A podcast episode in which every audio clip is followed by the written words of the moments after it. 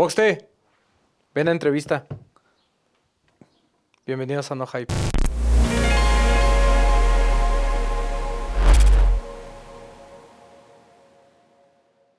Pero ¿qué tal este pedo, güey? La neta, ¿sí te da o no te da una vibra como de estudio ¿Porno? de cine de adultos, güey? Sí, claro. Ajá, sí, por sí, supuesto. esa es la idea. Que el sofá. Ah, que, el sofá. sí. que no sé por qué lo lavan con cloro. No sé por qué Siempre se me ha hecho muy ajá, raro. Sí, me llegó un olor distintivo a pinol. Pero ¿no? bien. Aquí estamos ya. Y no lo hiciste hacia adelante porque eso fue cama. No, Ah, oh, no nos digan eso. no, por, su- por supuesto. ¿Qué, tipo de- qué otro tipo de sillón iba a ser, güey? Vamos a querer a vivir aquí. Carnales, estamos. mm, Lo prometido es deuda, primero. Y si teníamos una deuda histórica, yo, yo, yo diría que es una deuda histórica con Puebla, es con la tienda de Soul, güey. Estos carnales. Si algo nos caracteriza a nosotros es que siempre nos gusta contar historias de gente que está luchando y que ha luchado y que se ve hay, que hay un esfuerzo cabroncísimo detrás de todo él, güey. ¿No? Sí. ¿Estarías de acuerdo con que Soul hay otra que le ha puesto como más huevos que Soul? No, porque además, eh, tío, y ahorita está Luis aquí para platicarnos, pero toda su historia comienza en Puebla, ¿no? Sí. Que de- al, al menos como ciudad nunca es referente, ¿no? O sea, siempre hablamos de Guadalajara, Monterrey, Ciudad de México, y Puebla, que lo tenemos tan cerca y que tiene una parte histórica muy cabrona, nu- nunca como que la tomamos en cuenta y mucho menos para el tema de los tenis, ¿no? Entonces, el hecho de ver que una tienda, después de más de 10 años, ¿no? Eh, nace en Puebla, ya está instalada en Ciudad de México desde hace tiempo y sigue, ¿no? A a veces luchando contra corriente, es, es de una de las historias de éxito, yo diría, eh, más increíbles que hay en, en- en la cultura sneaker de México. Defin- definitivamente, pero a ver, primero, Luis, para la gente que no te conoce, ¿te podrías presentar, por favor? Hola, soy Luis. eh, soy el dueño de Soul y empezamos aquí hace 13 años. Tengo El que decirte, patrón. güey, pa- señor, señor Don Patrón, Señor Don Patrón. la, la tienda del centro, qué cosa tan fina, güey. Gracias. Neta, desde que estás afuera ya se siente que estás Gracias. casi en otro país, güey. Te lo, te lo juro, te lo juro. Desde que estás enfrente de la marquesina y ves el candelabro y luego cuando entras el espacio, cu- ¿cuál es el reto que se han estado poniendo, que por lo que yo veo es constante, de estar continuamente mejorando? ¿Por qué ponérselo, pues? Pues bueno, el, el reto, como decía Román, pues es, es desde los inicios, ¿no? O sea, el estar muy cerca a Puebla de la Ciudad de México es creo que es su mayor debilidad, vamos a decirlo así. Al estar tan cerca no la tomas en cuenta, ¿no? O sea, estamos muy pegaditos, de repente das por hecho muchas cosas, es como, como vecinos, ¿no? Como, no sé, y, das, sí, de plano, muy- o sea, todo por hecho y, y- te concentras más como en la capital. Las otras ciudades, al estar más lejos y demás, generan esa parte de ruido, ¿no? Entonces, sí, crecer aquí y empezarlo acá no fue nada fácil y pues hace 13 años que la cultura no estaba en el punto que está ahora. eh, pues no- nadie conocía el concepto aquí, no vendíamos nada, era muy difícil, ¿no? Quebramos el primer año y, y cosas de ese estilo, ¿no? Fue, fue muy difícil. Y los retos constantes de intentar mejorar, ¿no? Como la sucursal que, que remodelamos hace unos meses en, en el Centro Histórico de Puebla. Eh, La, la abrimos en el 2003, 13, perdón, 13. Y estamos cumpliendo 10 años allá de los 13 años completos de Soul, esa lleva 10 años. Y es por eso que se remodeló. Oye, que quedó increíble, ¿no? O sea, eh, que ese es el tema también, ¿no? Como, como dice Poxte, este tema de la mejora continua siempre para, para atraer al cliente, ¿no? Porque no solo es que se vea bonita la tienda, sino es que sea más, eh, más linda a la vista, sí, pero que también sea mucho más eficiente en la forma en la que le das una experiencia. Sí, en general, o sea, todo, todo, todo lo que pensamos para, para hacerla eh, pues fue eso, ¿no? Generar una experiencia en el consumidor. Digo, eh, volvemos al tema de, de lo de Ciudad de México y demás, ¿no? Puebla no es un key city para las marcas, ¿no? Es Ciudad de México como tal, este, pero pues queremos que aquí de todos modos el consumidor que lleva 10 años en esa sucursal o 13 años en Puebla con nosotros, pues tenga también esas experiencias, ¿no? Entonces, sí, pues queremos que, todos vivan una parte de la experiencia con nosotros, ¿no? Cuando hicimos la tienda, eh, por ejemplo, al inicio, ¿no? Hace 13 años eh, aquí en, en Circuito, mi intención era que la gente pasara de dos a tres horas en la tienda. Eso era. O sea, yo tenía tres metas. Era vender lo que nadie vende, que pues, era un sueño en ese momento, y, y después te das cuenta que no es lo que, solo, o sea, que, que sea tan fácil, porque tendría yo que fabricarlo. ¿no? Dependo de las marcas, si me lo dan, si no me lo dan, si, si está, si no está. Entonces, vender lo que nadie vende también está medio cabrón. Si lo produzco yo, pues ya. Pero si no, bueno, pero ese era un sueño. Atender como nadie atiende. Y durante cuatro años que yo atendía al público, me esforcé para hacerlo, literalmente. Y la otra era esa, ¿no? Que la gente estuviera mucho tiempo en la tienda. Y lo logré los primeros cinco años. O sea, Teníamos una comunidad, Joaquín que trabaja con nosotros, Paul que trabaja con nosotros, eran clientes de ese entonces con muchas personas más y, llegaban y se sentaban y estaban ahí tres o cuatro horas este, y yo contando historias de, de tenis o de los noventas o de lo que yo viví o de lo que yo conocí en el mundo del básquet o bla, bla, bla. ¿no? Y veíamos videos en YouTube y con la computadora y mira esto y mira el comercial del Jordan 3 o el del 1 o el de tal y bla, bla, bla. Entonces generábamos esa comunidad, cerrábamos la tienda, íbamos a las cervezas de la esquina y nos chingamos una hamburguesa y una chela. Y seguíamos hablando de tenis. O sea, así nos pasábamos el día. En el 2010, 2011, 2012, 2013, 14, hasta el 15, básicamente esa era nuestra forma de, de hacer. ¿no? Obviamente vas pues sí creciendo, tienes más personal, haces cosas, ya, ya no nada más puedo controlarlo yo, ¿no? Obviamente hay más estrés, hay más trabajo, hay más todo, ¿no? Exacto. Entonces, por ejemplo, ahora nosotros mismos ya no estoy tanto en la tienda, ¿no? Estamos en una oficina, tenemos que entregar resultados a las marcas, tenemos que entregar procesos, hacer cosas, análisis y demás, que, que nos ha quitado esa parte de estar en, en el piso de venta, que era una pasión por llevarla a esa parte corporativa que es una empresa, ¿no? ¿Qué tan difícil es ese pedo de, de ser una tienda de energía? Porque, como dices tú, ya estaba la energía puesta, ya había, ya había fans que se quedaban, consumidores que se volvieron parte de la familia. Pero qué tan difícil es mantener esa, esa eh, energía. Es, es, complicado, sí, es complicado porque aparte, por ejemplo, lo volvemos a decir, las marcas buscan que el Quisite sea la Ciudad de México, ¿no? Entonces, todo lo que ya hicimos en, en, la historia de repente como que no es tomado tan en cuenta, porque, porque pues al final de cuentas, si el foco es aquí, ¿qué has hecho aquí en estos dos años, tres años? ¿no? Y, y, tenemos 13 años de qué he hecho, ¿no? Toda la piedra que picamos, todas las cosas que hicimos, todo, todos los altibajos, ¿no? Entonces, sí es difícil, pero pues seguimos intentando. ¿Cómo surge la, la idea de, digo, me estoy regresando a los, a, a los inicios, porque pues contexto, ¿no? O sea, internet, pues hay más o menos, ya, ya había y todo.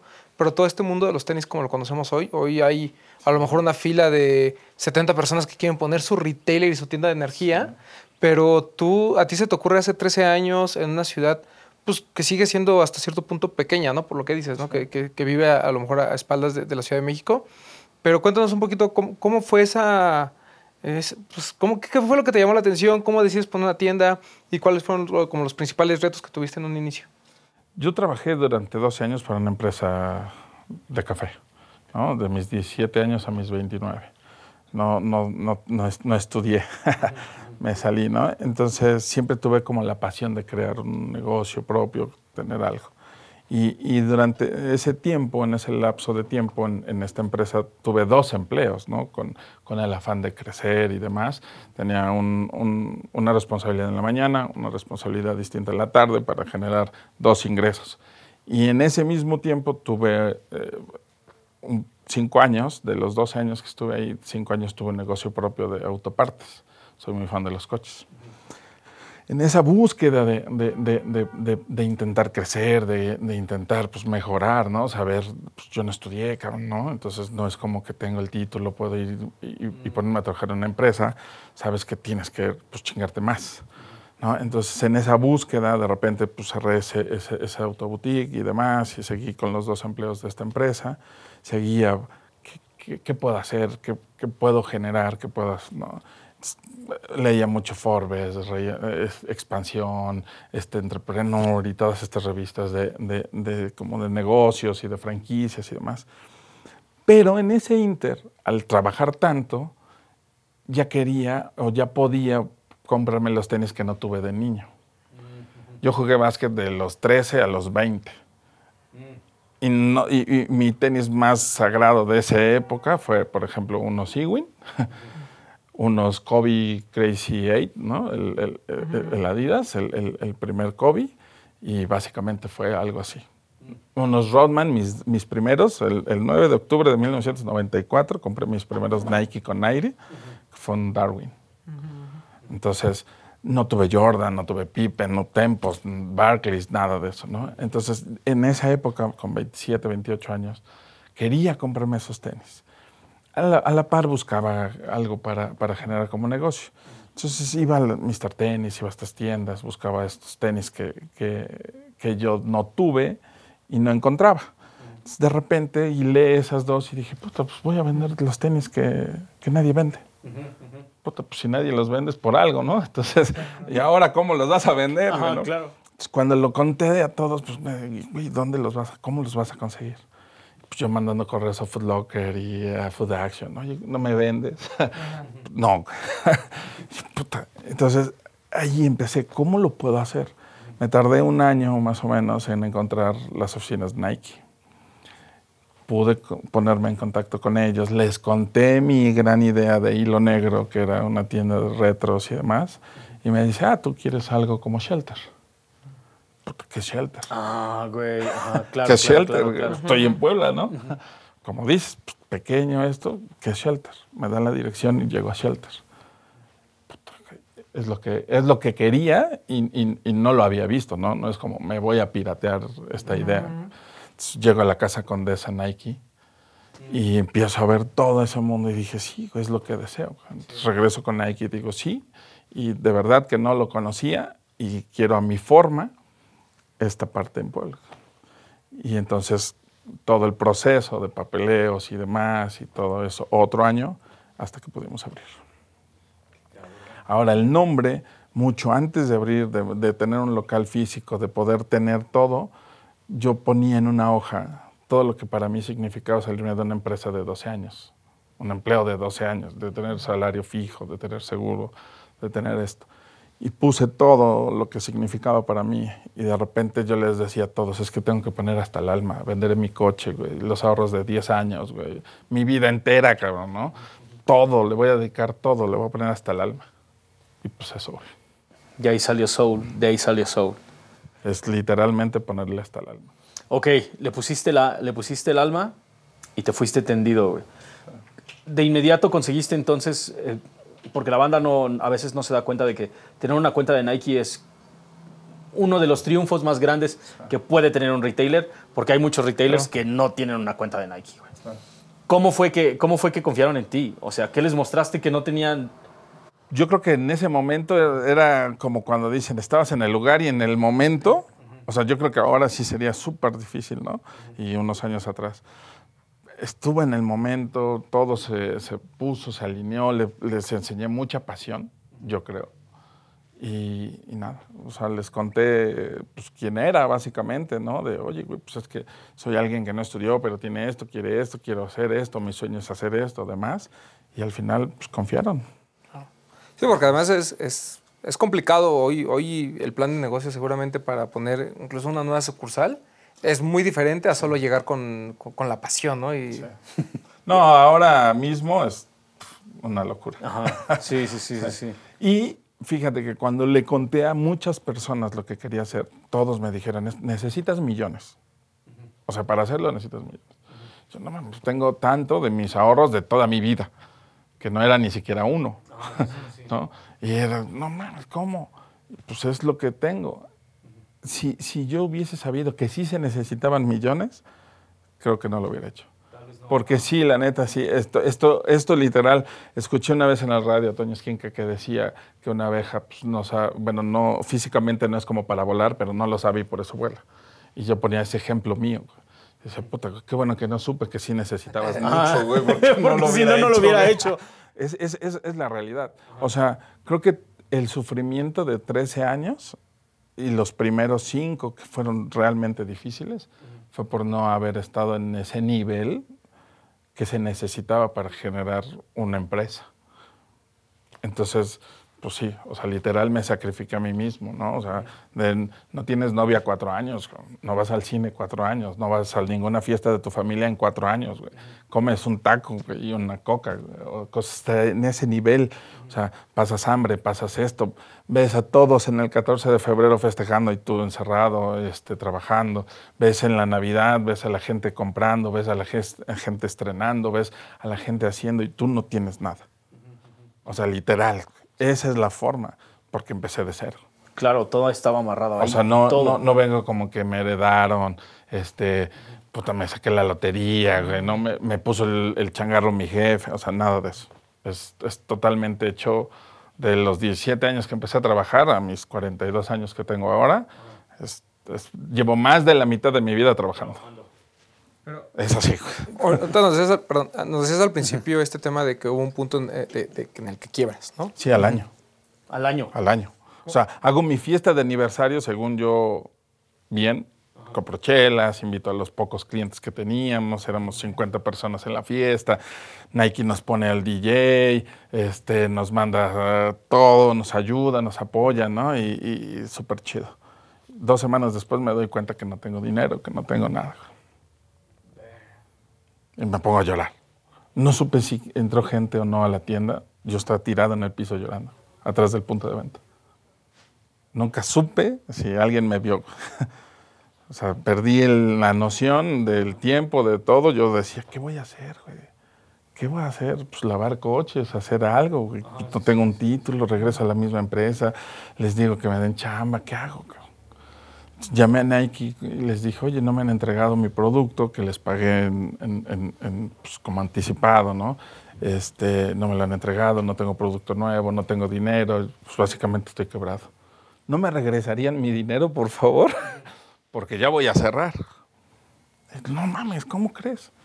Y gracias a que la gente de crédito Nike me dijo que no y me dio un crédito y me mandaron más producto de lo que había pedido y cosas así, y, literalmente esas patadas de ahogado de, hacer cosas eh, en Facebook, y, y, si vienes y si haces, lo, muestras pasión por Soul, te regalo unos tenis, y, le regalo unos tenis, y te regalo una playera, tengo una talla S de mujer, y, quien haga algo sexy por Soul, y venía una chava y enseñaba que se había pintado en la espalda el logo de Soul, te, te regalo la playera. Y empecé a hacer cosas y cosas y cosas y cosas y cosas. Hacía los viernes de actitud regalaba cosas en los viernes de actitud que hasta quiero retomar. Y hacer, y hacer, y hacer, y hacer, y hacer. Y, como que volvimos a respirar un poquito, y como que otra vez, y pues así, o sea, llorando, Y, y tal. En ese entonces yo no. Para que yo pagara a un empleado me pasaron casi cinco años. Entonces los primeros dos años y medio era yo solo, literalmente yo hacía todo, o sea, no había ni siquiera que pudiera pagar para limpieza o nada, ¿no? Entonces hacía el 100% de las cosas. Entonces en ese tiempo es donde estaba en esa parte, ¿no? Entonces sí fue súper difícil, estaba en las redes, hacía de todo, eh, llamar la atención y ahí vamos, y ahí vamos. Entonces, ah, ya gané lo de la renta, ya pagué la luz, ya pagué el internet y el teléfono y vamos, y esto, llamaba Nike, ¿no? Ya, ya te deposité tanto, ¿no? Y a la mujer eran, no sé, 80 mil pesos y era como la millonada, ¿no? Y, y, y, cosas de ese estilo, o sea, súper difícil. Llegamos al segundo año, volvimos a hacer una pequeñita fiesta y así. Al tercero me endeudo en el banco para abrir una segunda sucursal y así. No, pues ni hablar de ir al mamitas, ¿ah? Ajá, no, ni hablar ni al 40 grados. ni al 40 grados. Teníamos de cliente gente del 40 grados. Iba yo hasta allá en la noche con mi terminal punto de venta ¿eh? a cobrar. no quieres pasar, no. no, no, chido, chido. Yo, yo me voy a mi casa. no vaya a ser, ¿no? Sí, no. Eh, es, que es en verdad, o sea, es, ese sacrificio. Mira, tengo un, póster en la casa desde los 25 años más o menos, estaba una persona con un superdeportivo, un coche, y decía, ¿no? Haz lo que nadie quiere hacer para que después vivas como los demás no lo pueden hacer. Entonces, literalmente era mi pues, cosa mental que yo solito me hacía, ¿no? Llegaba a la casa y veía películas de historias reales, ¿no? De sobrevivientes, no sé, del tsunami, de, de cualquier cosa que fuera real, que pudieron hacer algo para darme a mí mismo fuerzas de sí puedes, güey, sí puedes, güey, sí puedes, cabrón. puedes, güey, sí puedes. No había nadie que me lo dijera. Entonces estaba ya en la casa en la noche y lo ponía ya que toda mi familia estaba durmiendo y yo viendo esa madre. Y, es con la lagrimita, ya sabes, y tengo que hacerlo, güey, tengo que hacerlo. Y era hacerlo. güey. Entonces yo solito me hacía muchas cosas mentales como para intentar seguir. Después de los tres años y de la tragedia que había sido mantener viva toda la energía de Soul, ¿cómo es que te avientas por una segunda sucursal? O sea, ¿cuál fue realmente el motivo para hacerlo? Era un miedo muy grande, pero por ejemplo el motivo era de, bueno, si aquí puedo vender 100 pesos, si estoy en otra puerta y puedo vender otros 100, pues ya son 200, que me van a ayudar más que los 100 que estoy haciendo aquí. Entonces, literalmente fue en esa parte de necesidad, ¿no? ¿Cómo llega otra persona que no me está viendo? A pesar de ser una ciudad, como se menciona, tal vez pequeña, lo que quieras, al final sí es como gente que dice, yo soy de esta zona, yo ando por Cholula o yo ando por Talado. Y lo mismo pasa en la Ciudad de México, ¿no? O sea, sí te mueves, pero también dices, bueno, estos son como mis rumbos y aquí estoy el 90% de mi tiempo. Totalmente, como pasa con el Román en la Roma. O sea, O sea, aquí, Polanco, aquí es donde nos- más frecuento, ¿no? Sí puedo ir allá si necesito ir allá. Pero si no, pues, soy de esta zona. Entonces decía, puta, necesito llegar al centro, güey, porque a lo mejor la gente del centro no viene. güey. Y fue eso, fue eso. Y era un miedo muy cabrón, porque pues, no sabes qué va a pasar, vas a rentar, vas a firmar un contrato, te vas a echar encima una responsabilidad extra a la que ya tienes, y si ya viviste que quebraste, güey, puta, y a ver si ahora quiebran los dos, y ahora sí ya me fui, ¿no? Entonces, era muy difícil, pero pues al final lo hicimos.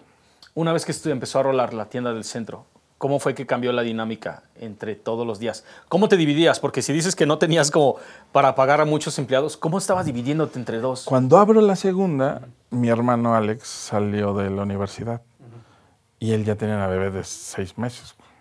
Estaba buscando chamba, es ingeniero mecánico. Lo convencí de, güey, pues en lugar de ir a una agencia de autos o un taller mecánico, ¿no? trabaja conmigo. No te puedo pagar mucho, eran 500 pesos a la semana lo que le podía pagar. Eran para los pañales, básicamente. Pero pues lo convencí, ¿no? Es como de, güey, pues ayúdame. Y entonces dejo a él en, en- en circuito y yo me voy a centro. Y en centro, al final de cuentas, es una tienda que pues, por ser el centro histórico camina más gente, como cualquier centro histórico. Entonces, Te entra más gente, tienes posibilidad de que te roben o de que, yo qué sé.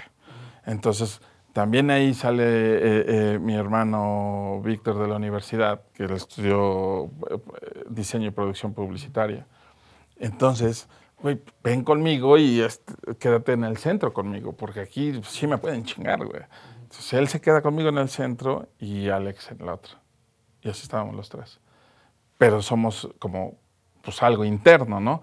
No hay todavía un empleado de afuera, no hay una nómina donde, por ejemplo, a ellos, pues sí, a lo mejor le podrías decir hoy solo 400 pesitos, güey. 480, yo qué sé, ¿no? O 520, güey, hoy hubo 520. güey. Pero pues alguien más, pues sí dices, ¿cuánto es tu pago? ¿Cómo está este desmadre? Todo, ¿no? Un seguro social, lo que tú digas. Entonces, hasta el 14, mitad del 14, es que entra una persona, eh, Beto, que falleció en diciembre, lamentablemente. Y él fue nuestro primer empleado. Verde. Ok, ok, ok. Una vez, una vez que O ambas... sea, del 10 al 14 Ajá. entra la primera persona externa a trabajar con nosotros.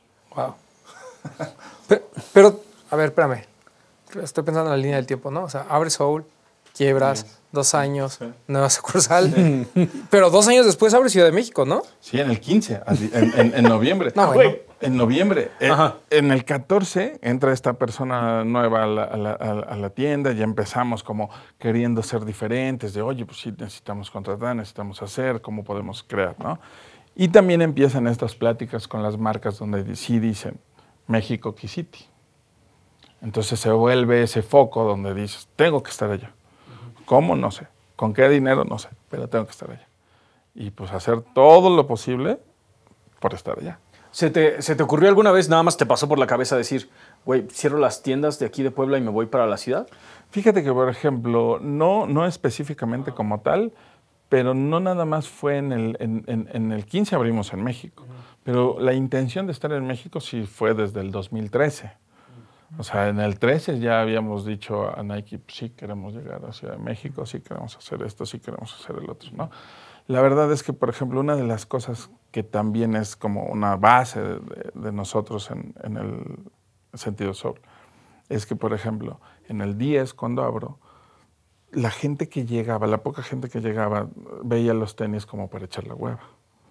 El domingo del Pants para ir al centro comercial, estamos hablando del año 2010.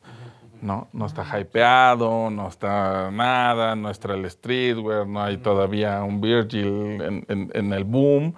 Entonces, los tenis es de hueva, es para estar fodongo, fachoso, lo que quieras. Entonces yo todo el tiempo venía a la tienda con camisa, iba a las juntas de Nike con camisa, me ponía un blazer, me ponía mis Air Max, trataba de. Ahí están fotos, tengo fotos de esos entonces. Y trataba de decirle a la gente que, quería vestirlos como fresa, por decirlo así, para ir con tenis a cenar, para usarlos de una forma distinta, porque necesitaba posicionar al tenis de una forma diferente que solo pues, echar la hueva. Claro, sí. Y ese era un reto en ese entonces, entonces eso estaba. Y cuando quise ir a Ciudad de México, quise ir con esa intención. O sea, yo decía, tengo que llegar allá y también hacer y llevar alguna marca o vestirlo de una forma y mostrarlo cómo se podría ver para ir a cenar con tus Air Max. Después se avanzó al streetwear y ahora te pones algo oversize y ya no pasa nada. Pero estamos hablando de 13 años atrás. Entonces necesitabas para mostrarlo, necesitabas una camisa, necesitabas un blazer, necesitabas algo más allá, porque si lo usabas con algo flojo, seguía viéndose de esa forma de, pues, para el cine del domingo echando la web. Entonces era diferente. Que, justo ese era el, conflicto en esos años, como bien comentas, ¿no? El hecho de que ni siquiera las oficinas, ¿no? O sea, el viernes casual comenzaba a ser como la onda en las oficinas muy acá, de que podías ir de jeans. O sea, ni siquiera de tenis, de jeans. ¿no? Las chicas seguían viendo el, tema de, los sneakers como algo súper informal, no por otra cosa, sino porque a los antros no podías entrar, en restaurantes había... Literal eso, esa es la diferencia entre esa época y esta. Sí, sí, sí. Era prohibido entrar con tenis a un antro. No estabas bien vestido. Sí, no, no, no. no Ahora casi, casi, si vas con zapatos, te corren. ¿Qué haces aquí, cabrón? ya llegó el tío, ¿no? Sí, este güey está viejo. Es, la diferencia. Entonces, sí, sí, eso era eh, lo que queríamos mostrar. De, güey, ponte una camisa, vete chingón, güey, pero ponte tus Air Max, ponte tus Donks. Y aparte, puta, esos años hermosos, diríamos, casi maravillosos como el programa, donde tenías un muro con los eh, Tecate, con los de Iron Man, con todos esos, sin reventa, entrabas y los veías y te los probabas. O sea, estabas tú en, filas a lo mejor de un shelter para un lanzamiento de un Jordan 11 Space Jam. Este, sí había gente, sí había comunidad, pero no estabas peleando esa reventa, no estabas peleando toda esta onda. Estaba súper chingón. Que, es lo que, que, justo es la palabra, ¿no? El tema de, comunidad, ¿no? ¿Cómo, era la comunidad de Puebla en, esos días? ¿no? O sea, cuando tú empiezas y que ya nos contaste que eran muy poquitos clientes. ¿Y cómo es que Sol fue construyendo su propia comunidad? Mira, una de las partes, como cuento, de la idea cuando quise vender tenis es no creo que sea yo el único loco que quiere estos tenis. Ah, que los quiere, sí. ¿No? O sea, la gente de mi edad, en ese entonces, de 27, 28. Cuando éramos chavos. Queremos esos tenis, güey. Y no puedo ser el único. Estoy seguro que si viera a mis compañeros de la SECO, que le chingado quisieran esos, ¿no? Entonces dije, tiene que haber una comunidad allá afuera que quiera este producto. Entonces, cuando empezamos, obviamente dije, bueno, si no me conocen, pues por eso no vienen punto es darnos a conocer y que empiecen a venir. Y eventualmente fue lo que pasó. Se empieza a llegar gente, no mames, este, ay, yo lo tuve, yo no lo tuve. Y empezamos nuestras propias historias. Quién sí lo tuvo, quién no lo tuvo, quién lo quiere volver a tener, quién todo, la pasión, y empieza esa comunidad. Y sí, seguimos siendo compas de la mayoría de esas personas, ¿no? avanza el tiempo, unos se casan, hijos, esto, cambias de residencia, yo qué sé muchas cosas y algunos ya no nos compran. Pero esa parte de comunidad, esa parte donde alguno llega, visita, escribe, y dice, no mames, qué chingón, las fotos están en, tenemos en Facebook fotos de nuestro primer aniversario, el segundo aniversario. En el 2014 hicimos acá en Puebla la primera fiesta de sneakers este, pues de Puebla, vamos a decir, con unos amigos, son, son clientes y tienen unos restaurantes acá en Puebla, en el centro. Y entonces generamos esa fiesta, Pato Watson tocando, este, regalando nosotros sneakers, batalla de, de, de, de breakdance, o sea, cosas súper chidas, ¿no? Y tenemos todas esas fotos en nuestro Facebook. Entonces, sí generamos muchas experiencias en el consumidor en esa época donde todavía no se veía tanto.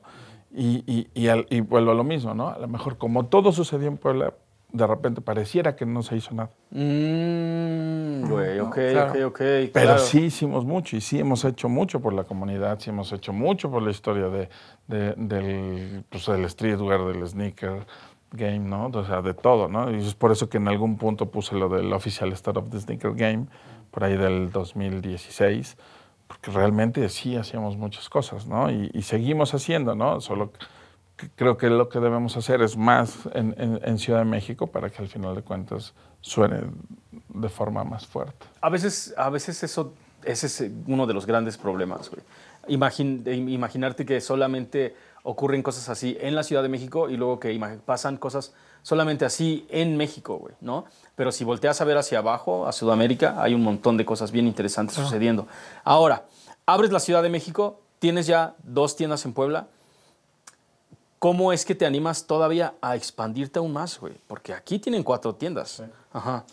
En, en- en esa misma búsqueda de llegar a gente que no nos consume en las, en las tiendas donde ya estábamos, de, de saber, hay, hay, hay un público de- en, en mall que sí le gusta, pero que no anda tanto en la calle, que pues va al mall, va al, al cine, eh, no sé, su, su forma de, de entretenimiento en una tarde es ir a un centro comercial y demás, fue que decidimos intentar eso, ¿no? Y tenemos dos tiendas en, en, mall este, que estamos pensando si, le modificamos como el nombre para ya no confundir tanto al, consumidor, justamente porque en los últimos años todo ha cambiado.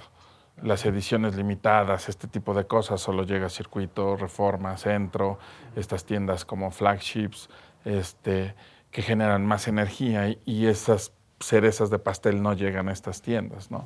Entonces queremos ver cómo hacer esa pequeña diferenciación, donde es como que vas incubando en este centro comercial, llegas, vives una buena experiencia y con medida que avances con, con- con el amor a los sneakers, de repente ya pasas a este nuevo nivel de, de venir a las flagship, ¿no? Entonces es esta parte, ¿no? Es, era, era intentar atender a un consumidor que no llegaba a las tiendas en la calle y, y ahora mismo estamos viendo esta forma de hacer como esa pequeña transición. Llegas a, a Ciudad de México, ¿no? Y seguramente hubo, hubo, hubo muchos retos, ¿no? Sobre todo porque pareciera tonto, pero hay veces en que los mercados son muy diferentes, ¿no? ¿Qué, qué fue lo primero que te impresionó de, de- de cuando pones Soul en Ciudad de México? Una de las cosas era como la rapidez, ¿no? Por ejemplo, si, no sé, el lanzamiento es el día 6. Por alguna cosa nos retrasan a nosotros, la paquetería no nos entregó y llega un día después. Todos llegaron el día 6 a preguntar, ¿tienes esto? Porque se lanza hoy. Puta, no me entregaron. Dame chance, ¿no? Mañana tal vez lo voy a publicar en las redes. Lo publicabas al otro día y ya no llegaban, ¿no? Y era como, qué raro. Entonces todos querían consumirlo el, día del lanzamiento, quieres ser de los primeros, quieres esa onda fresca y demás, ¿no? Y aquí obviamente en Puebla, por ejemplo, pues si no había como otra opción o ya estabas acostumbrado con el avance de los años, de bueno, puede retrasarse, eres parte ya de la comunidad, pues, me espero, mañana vengo, me lo compro, no tengo problema.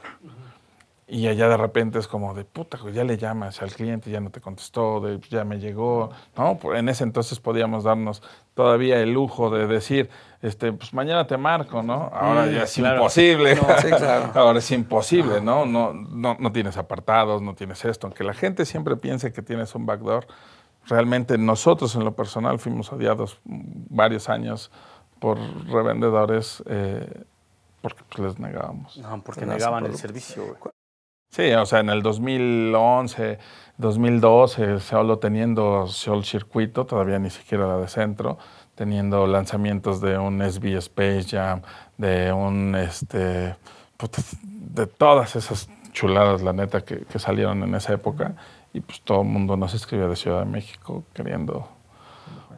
O sea, nosotros le atendimos a mucha gente conocida en el sneaker game de ahora hace 12 años, ¿no? Put, sí, güey, sí, sí, sí, sí, sí. Gente que ahora está en el negocio mismo este, y que en ese entonces no estaba y nos compraban tenis. Claro. Yo, yo, este, de hecho, yo me enteré, creo que por las redes sociales, cuando fue cuando los encontré. Y metiéndome a la página encontré que tenían el, el Jordan 4 Toro Bravo que tengo se los compré a ustedes y fue y en ese entonces todavía era como de te paso el número de cuenta, vas Exacto. al banco, depositas, mandas una foto, mandas la foto Sí, y ya te mandan y Lo también hacía un- yo, cabrón. Sí, lo hacías, güey, güey. O sea, literal. Sí, literal. Eh, eh, por ejemplo, eh, Qué los primeros envíos del 2011 no tenía empleados, no estaban mis hermanos. Literalmente empacaba mi producto, cerraba la tienda y corría 10 cuadras a ponerlo en un mailbox. Regresaba y me decía alguien, güey, estuvieron aquí cinco minutos alguien. Y yo, puta madre. Abría y no vendía nada ese día. Y me daba de topes en la cabeza. Puta, a lo mejor era mi única venta. Y fue cuando fui a dejarle a la paquetería un paquetito. güey. Claro, claro. Y así, Sí, porque tampoco es que fueras a llevar 100, ¿no? Ajá. y así, así era. Y lo hacía yo. güey. O sea, el Facebook te lo contestaba yo, güey. Todo te lo hacía yo. O sea, Güey, qué cabrón. Pensar, o sea, pensar en ese tipo de relación con el dueño de una tienda es algo prácticamente imposible ahora. Oye. Y también el Jordan 5 Fire Red, ese también lo compré con ustedes.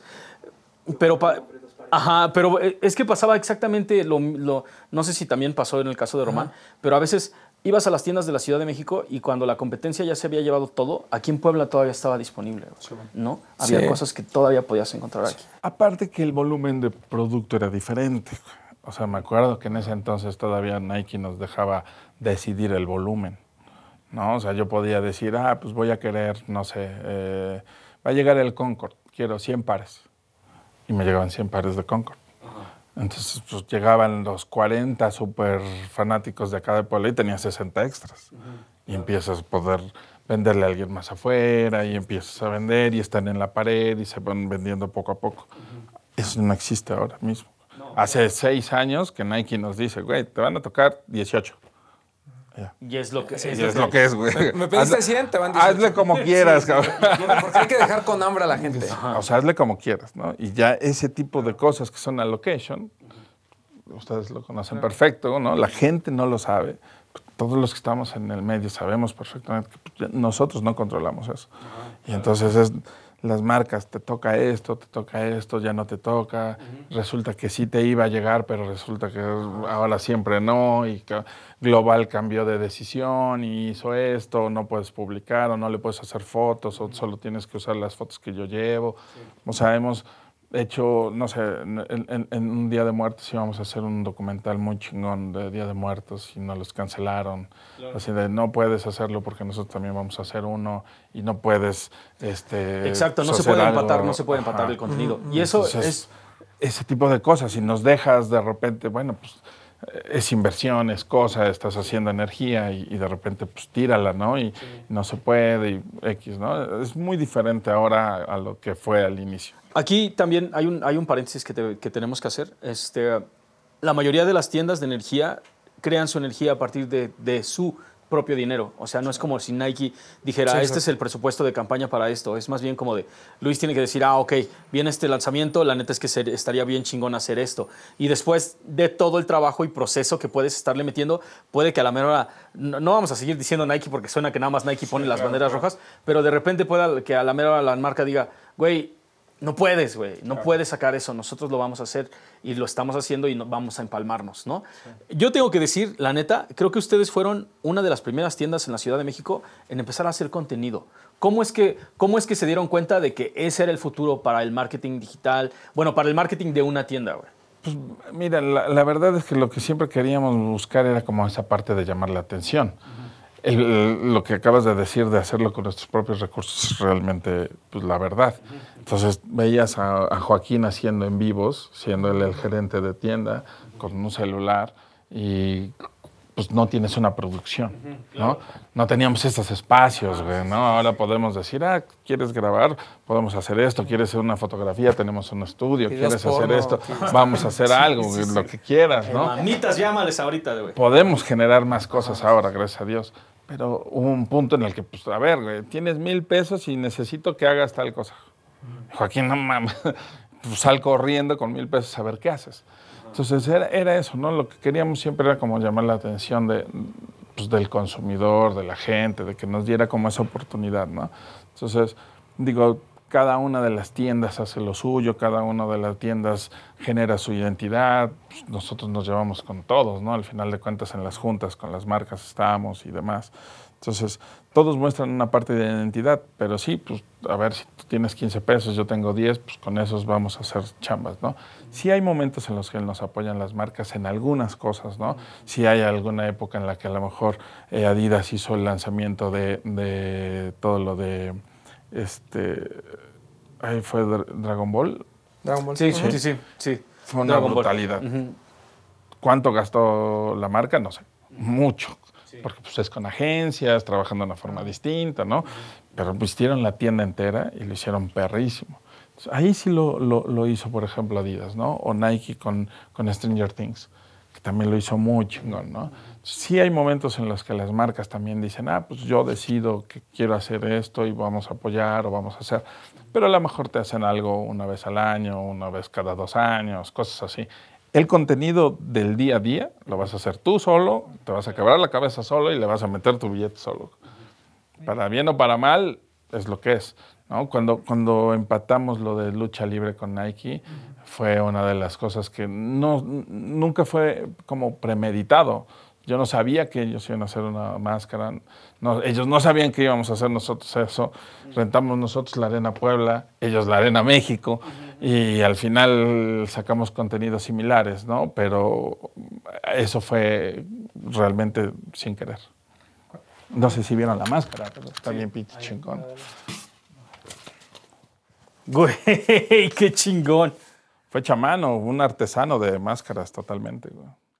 Lucha y trabaja por tus sueños como pocos hacen para lograr lo que pocos pueden, que era lo que decías, ¿no? Ah, es, casi, todo, es casi güey. lo que está en el póster, güey. Ajá, Sí, sí, sí.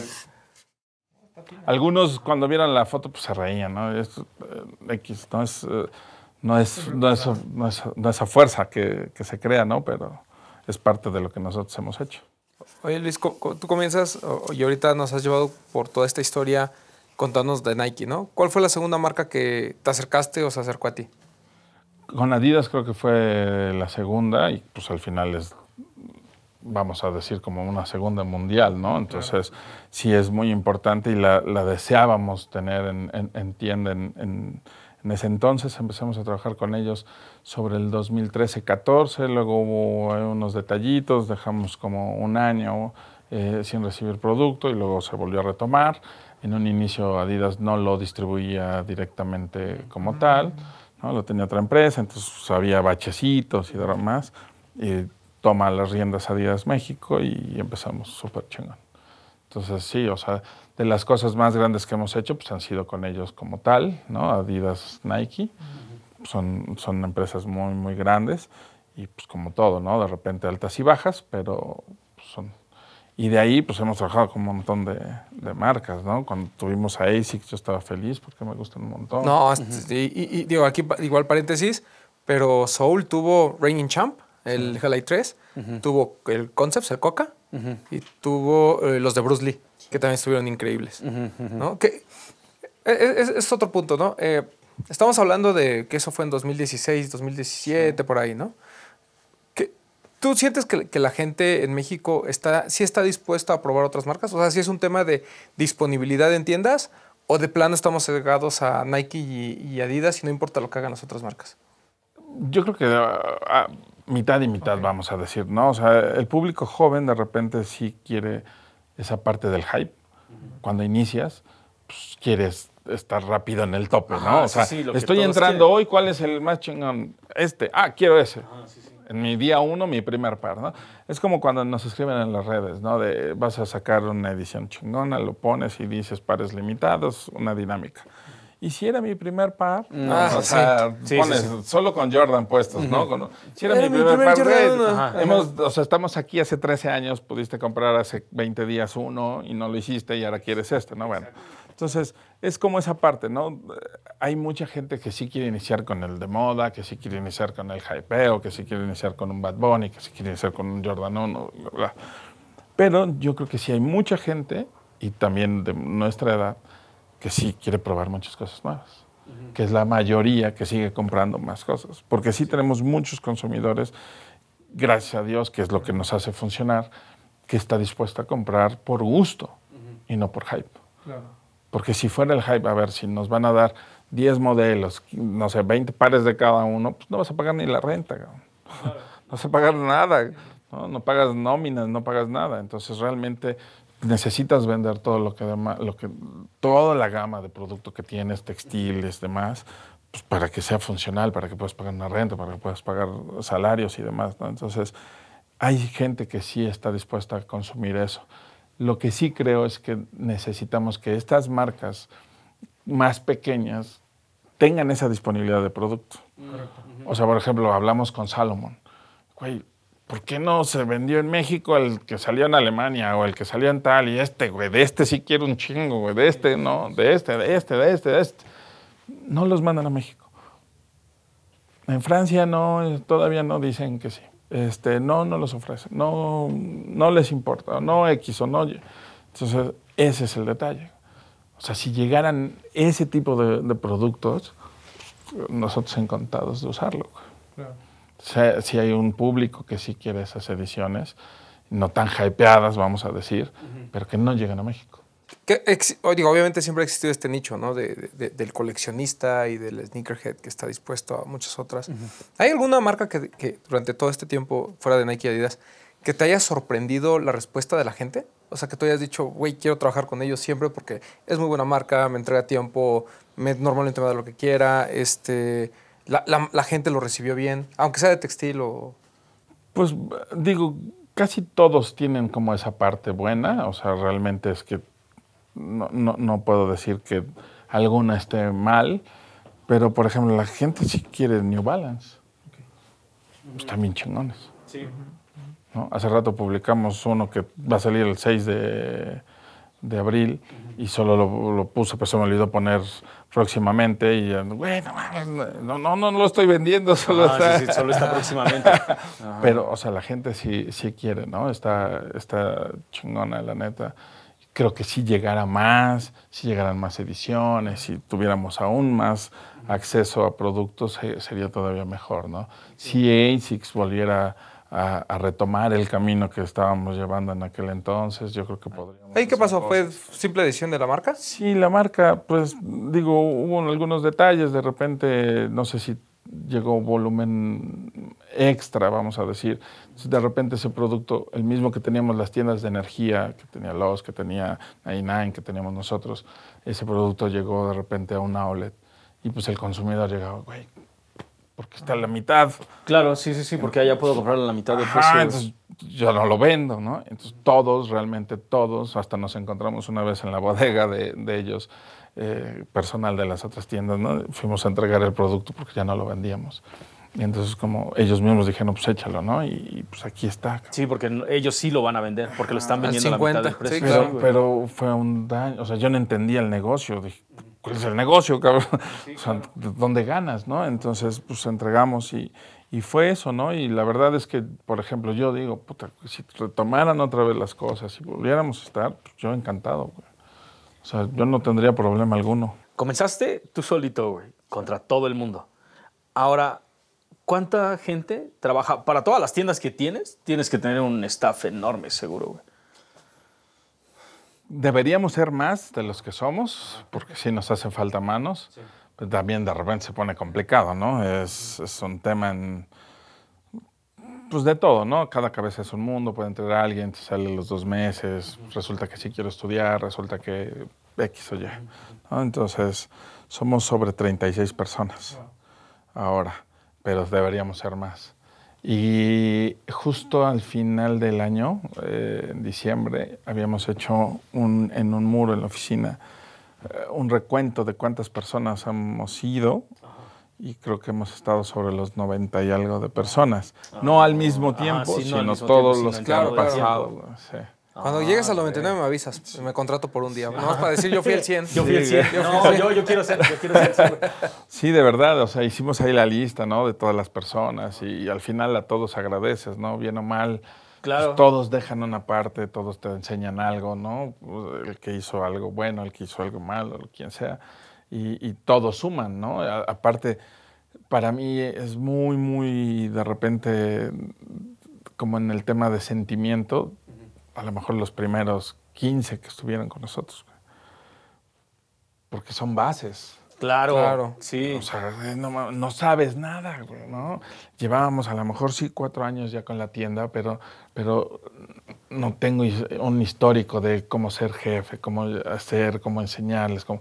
Entonces estás ahí, motivarlos, güey, decir esto y vamos a chingarle, vamos a echar ganas y vamos a hacer esto y hay que vender y, y mira y dile esto al, al consumidor y bla, bla, y enseñar y, y- y empezar eso como, como si estuvieras entrenando a un personal sin que yo hubiese tenido un entrenamiento antes, ¿no? Es, es- es lo que tú aprendiste y lo vas pasando. Entonces, nadie te enseña, es como no sabes ser papá, ¿no? pues no sabes ser jefe o no sabes ser esto, no, no te enseñaron en algún punto.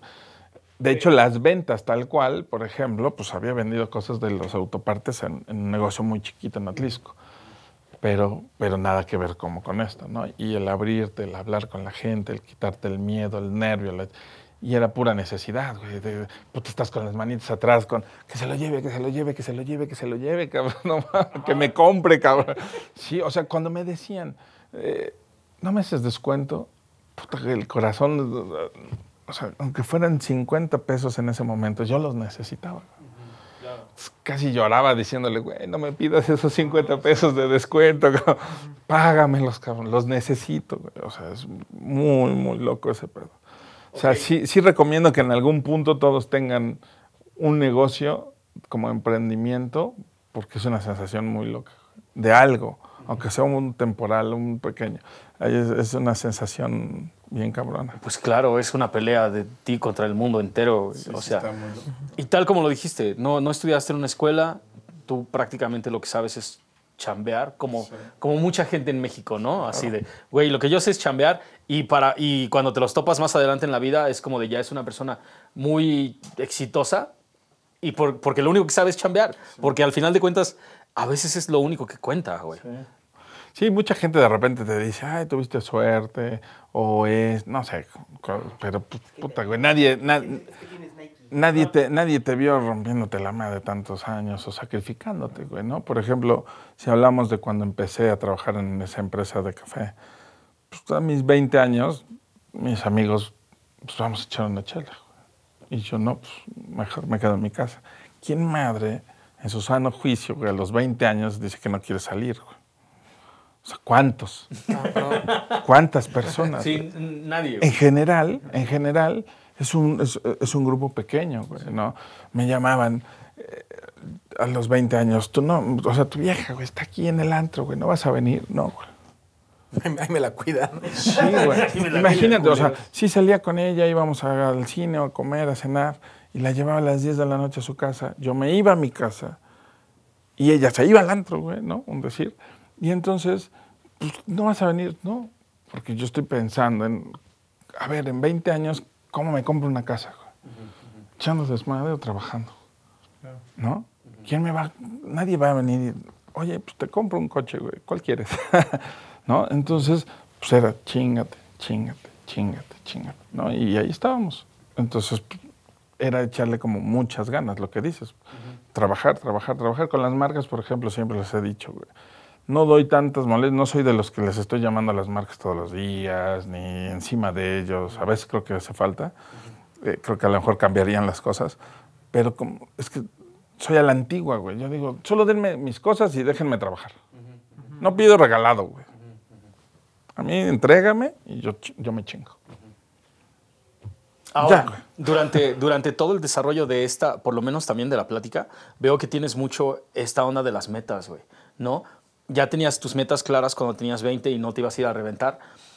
¿Cuáles fue, han sido en estos 13 años como las metas que te has puesto y cómo te has sentido una vez que las superaste? Porque me imagino que al tener un retailer dices, quiero tener este, um, quiero vender todos los pares de una corrida en corto y cuando sucede pues, es un triunfo, ¿no? Claro. Ajá.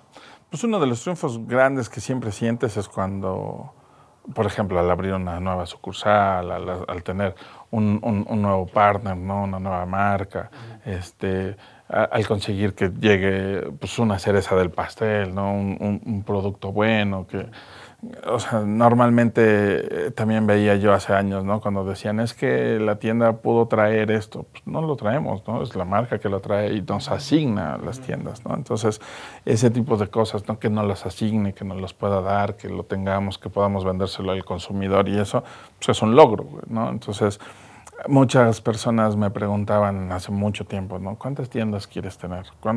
Yo les decía que nunca empecé por un número de tiendas. Yo, ¿sabes qué era importante? Y, y sigue siendo, ¿no? Pero una, una de las bases. Así como dije de, de atender como nadie atiende, vender lo que nadie vende, dar hasta el alma y este tipo de cosas. Yo lo que quería y sigo queriendo es tener un negocio estable que perdure en el tiempo. O sea, y porque si perdura en el tiempo no es un negocio para mí. Es que si llegas a tener 100 empleados, si alguien de ellos le paga la universidad a su hijo, güey, si alguien de ellos lleva comida a la casa, si alguien de ellos paga la mensualidad de su casa, de su coche, de algo, de su bici, güey, de su celular, estás contribuyendo a que mejore la calidad de vida de una persona. Y si esa persona sí tiene familia y está contribuyendo a darles a tres personas en una casa, es aún más chingón. No solo le pagaste al soltero y se compró unos tenis nuevos, sino que llevó a la casa, llevó al hijo a la escuela, hizo algo. Eso yo lo, lo tengo muy hecho en la cabeza porque mi padre perdió todo en el 2000, digo en el 94 con la devaluación del peso y demás, ¿no? Casa, trabajo, todo, cero. Y él entró a trabajar a esta empresa de café. El sueño de ese- de- del dueño de esa empresa de café, que, que estaba también muy joven en ese entonces, 28 años, algo así, el sueño de una persona y el trabajo duro de otras hizo que una empresa creciera. Y que esa empresa al crecer generara todos esos empleos que ellos tienen y que la gente mejorara su calidad de vida. Yo quería replicar eso. Yo decía, mi papá, güey, nos dio de comer gracias a que trabajó para este cabrón y que este cabrón tuvo el sueño y la inversión de hacer esta empresa. Entonces, mi jefe se rompió la madre y gracias a eso, pues nos dio de comer. Yo quiero hacer eso. Yo quiero tener ese sueño, esa empresa, poder generar empleos que perduren el tiempo y, y que, y que esté constante y que ayude a mejorar la calidad de vida de una persona. Por eso yo no salgo generalmente en un video o en una fiesta, en- porque yo no estoy buscando que digan, ese es el dueño del sol, güey. Es- no es mi meta, güey, no es mi misión. Yo quiero que la empresa perdure en el tiempo güey, y genere más allá que solamente mi negocio. güey. Por eso, por eso es que prácticamente nunca salgo en ningún lado. Literal, o sea, no, no, yo no busco algo en lo personal.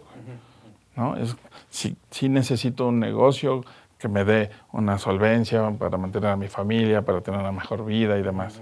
Pero no es, era tan solo una meta. güey. Es la parte como también esencial de, de nosotros, ¿no? Y, y esa lo saben todos los que trabajan conmigo. Todos los que trabajan conmigo. Creo que hay un, hay un milestone, por así decirlo, eh, importante dentro de la historia, que son los 10 años de Soul, ¿no? Que yo, yo siempre he dicho, y, y- y- no, y no sé eh, cuál, cuál- cuál es tu opinión al respecto, que tal vez uno de los puntos máximos a los que aspira una tienda, digo, o sea, así como para un actor puede ser ganar el Oscar, ¿no? Eh, en el caso de, de ustedes, a lo mejor una colaboración con una marca internacional es siempre como lo, lo- lo más importante, ¿no? Durante estos 10 años, eh, tú has tenido la oportunidad de colaborar con varias marcas, ¿no? Tienes desde un sneaker hasta un reloj, hasta varias cosas, ¿no? ¿Cuál, eh, ¿Cuál ha sido de todas esas colaboraciones el proceso que, has- que más has disfrutado? Y cuéntanos, hablando específicamente de calzado, ¿cómo fue eh, la- el acercamiento con Fila? Pues con Fila trabajábamos eh, ya, ¿no? O sea, ya vendíamos la marca y de tal. Y, y fue en ese proceso donde, oye, vamos a cumplir tantos años, qué posibilidades hay de que, de que tengamos un calzado, hagamos un- una colaboración. Y la verdad es que estuvieron muy abiertos en ese momento, las cosas también se, pusieron como muy, muy iguales en, en- en el pensamiento y lo pudimos desarrollar. Eso fue algo muy bueno, nos echamos un añito ahí en, en el proceso y también estuvo bastante chingón. Otra, pues como dices, el reloj, trabajar con Seger, pues o sea, no mames, toda madre. Y tenemos varios planes con él, ¿eh? O sea, nos está desarrollando ahí una pintura grandecilla para ponerla en, en alguna sucursal, hacer eh, varias cosas y, y- y seguimos teniendo varios planes. Tú lo sabes que de repente ya no estaba como tan involucrado, ya no sonaba tanto, ¿no? Como que también mantiene un perfil ahí, este, le gusta, ¿no? Sí, sí, es- claro, claro. es, es su forma y, y- y trabaja súper chingoncísimo, ¿no? Entonces, tener el acercamiento, le enseñé una plática. En el 2010, 2011, yo le escribí por Facebook y le dije, en algún punto de mi vida quiero trabajar contigo. No me alcanza, cabrón, pero en algún punto de mi vida quiero trabajar contigo. Y Seger contestó, ja, ja, ja, no te topo. Casi, casi, güey. O sea, se portó bastante amable, puso, sí, a huevo, algún día que no sé qué, cuando quieras, estamos ahí, no sé qué, bla. Y llegó la época y le mandé el mensaje y le dije, güey, quiero trabajar contigo y quiero hacer un reloj y quiero hacer esto. Y le enseñé la plática y le dije, güey, tiene casi nueve años esta madre y quiero trabajar contigo. Y la neta creo que eso hizo que, que la química fuera bastante buena porque pues sí, obviamente él vio todo Claro, eso, claro. ¿no? De, no mames, hace nueve años. Sí, sí, sí, o sea, ¿no? ya me conocía. ¿no? Ajá, y, y viene y esto y el otro, ¿no? Entonces empezamos a tener muchas pláticas, videollamadas y demás. Empezamos a tener esa relación de amistad y, y generamos el reloj, ¿no? Entonces eh, seguimos en contacto, seguimos teniendo planes, seguimos hablando de, oye, ¿qué te gustaría hacer y cómo ves si hacemos esto y si lanzamos para dentro de un año tal cosa o hacemos esto? Y él está pues encantado, ¿no? Tiene un chingo de chamba y hace que nos vayamos lentos, pero está ahí, güey. No, o Entonces, sea, para- es una de las relaciones Ah, para los 15 años va a ser el chambelán oficial. Ah, ¿no? sí, el chambelán oficial. Sí, no, de verdad es una de las relaciones que, que disfrutamos bastante. y, y, pues sí, cuando vino y, y firmó los relojes y demás, o sea, algo chingón. Porque además está Tora en plena pandemia, ¿no? O sea, a los 10 años te toca. Sí, no, o sea, estuvo bien difícil, ¿no? Pues era el 2020, eh, pues justamente nuestros 10 años, pero en la pandemia, todo un desmadre, no sabes ni siquiera si vas a poder subsistir, ¿no? O sea, sí, pagar la renta de todas, hacer esto, la nómina de todos, intentamos que nadie eh, dejara de percibir un sueldo o demás, sí, estuvo bien complicado. Pero pues salimos adelante, hicimos varias colaboraciones y pues nada, ¿no? Hicimos la gorra con New Era, el reloj, los tenis y demás, ¿no? La ropa con Sacrifice y eso. Y queremos seguir haciendo. Fíjate que el- el- para el 2013, como el número 13 de repente es algo como extraño que no festejas, quiero hacer algo por los 13. Ok. Claro. Tienes, cool. tienes que, por supuesto, tienes sí, que. sí, como, como esa onda de que, ah, pues todos piensan que es el de la mala suerte. Vamos a hacer algo con el 13. güey. Y estamos planeándolo, ¿eh? Estamos haciendo algo. Porque a lo mejor la gente no, no, no, no, no lo tiene ubicado, pero está, bueno, ya platicamos lo, de- lo del reloj, que es un Casio, es un G-Shock, eh, espectacular de la mano de, de, de Seger. Tienes el Mind Blower de fila, ¿no? Un par también. Que la verdad, mm, a mi- mis respetos.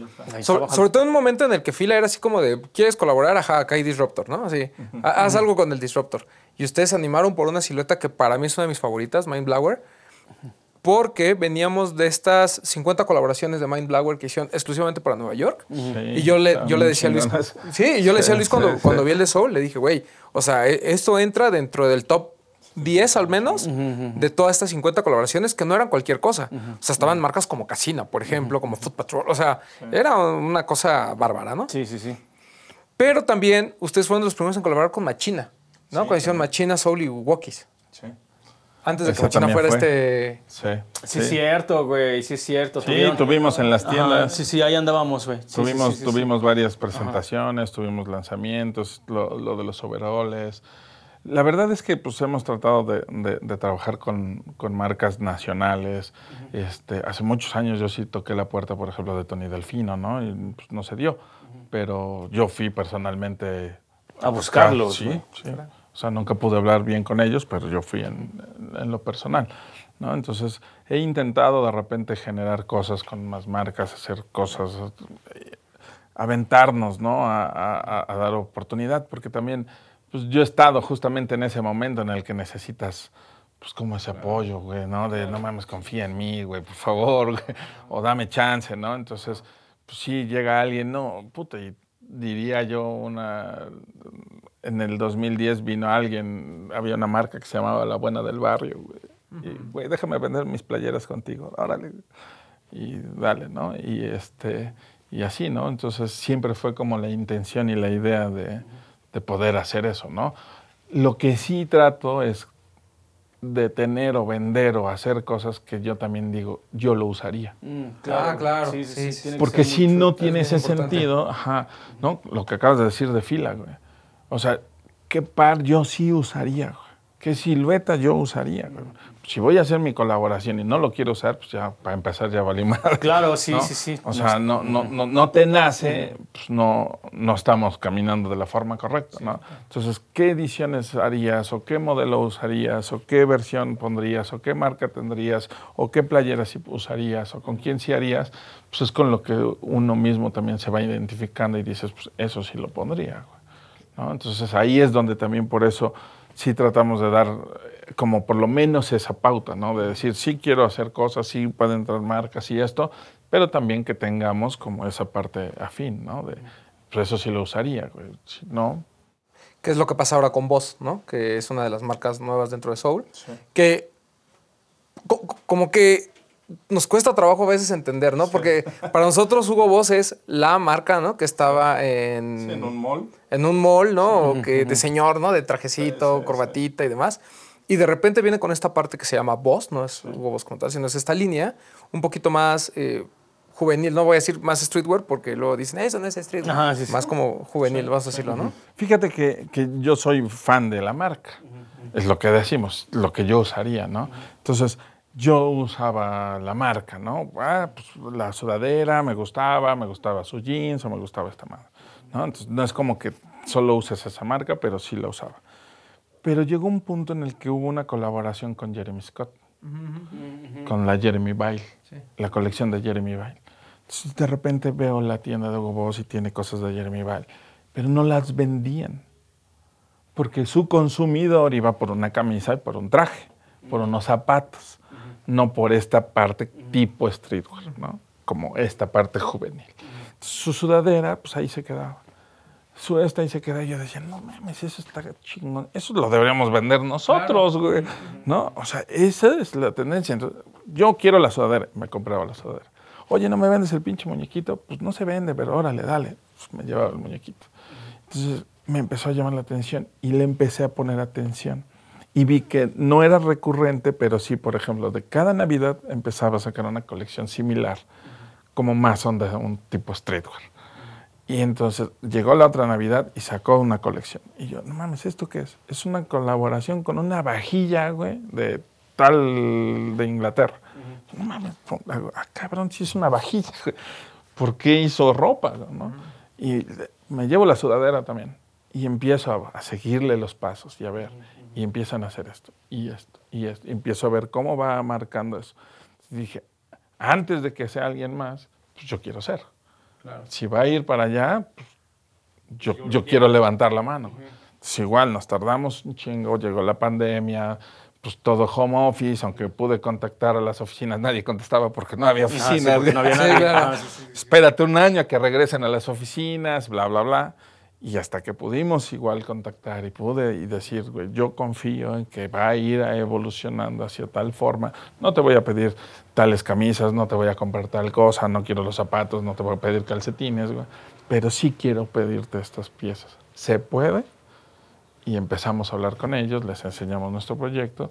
Y dije, sí, no, no es la marca que a lo mejor otras tiendas pondrían, a lo mejor no es eso, pero pues al final hemos ido justo como de repente decimos contra esa corriente, ¿no? Y pues la apostamos igual. Entonces empezamos, también nos tardamos casi un año y llegó ya las, las partes, ¿no? Entonces hacia adelante vamos a tener cosas igual bastante chingonas que tampoco están en todas esas tiendas y que siguen sin venderse bien en esas tiendas, ¿no?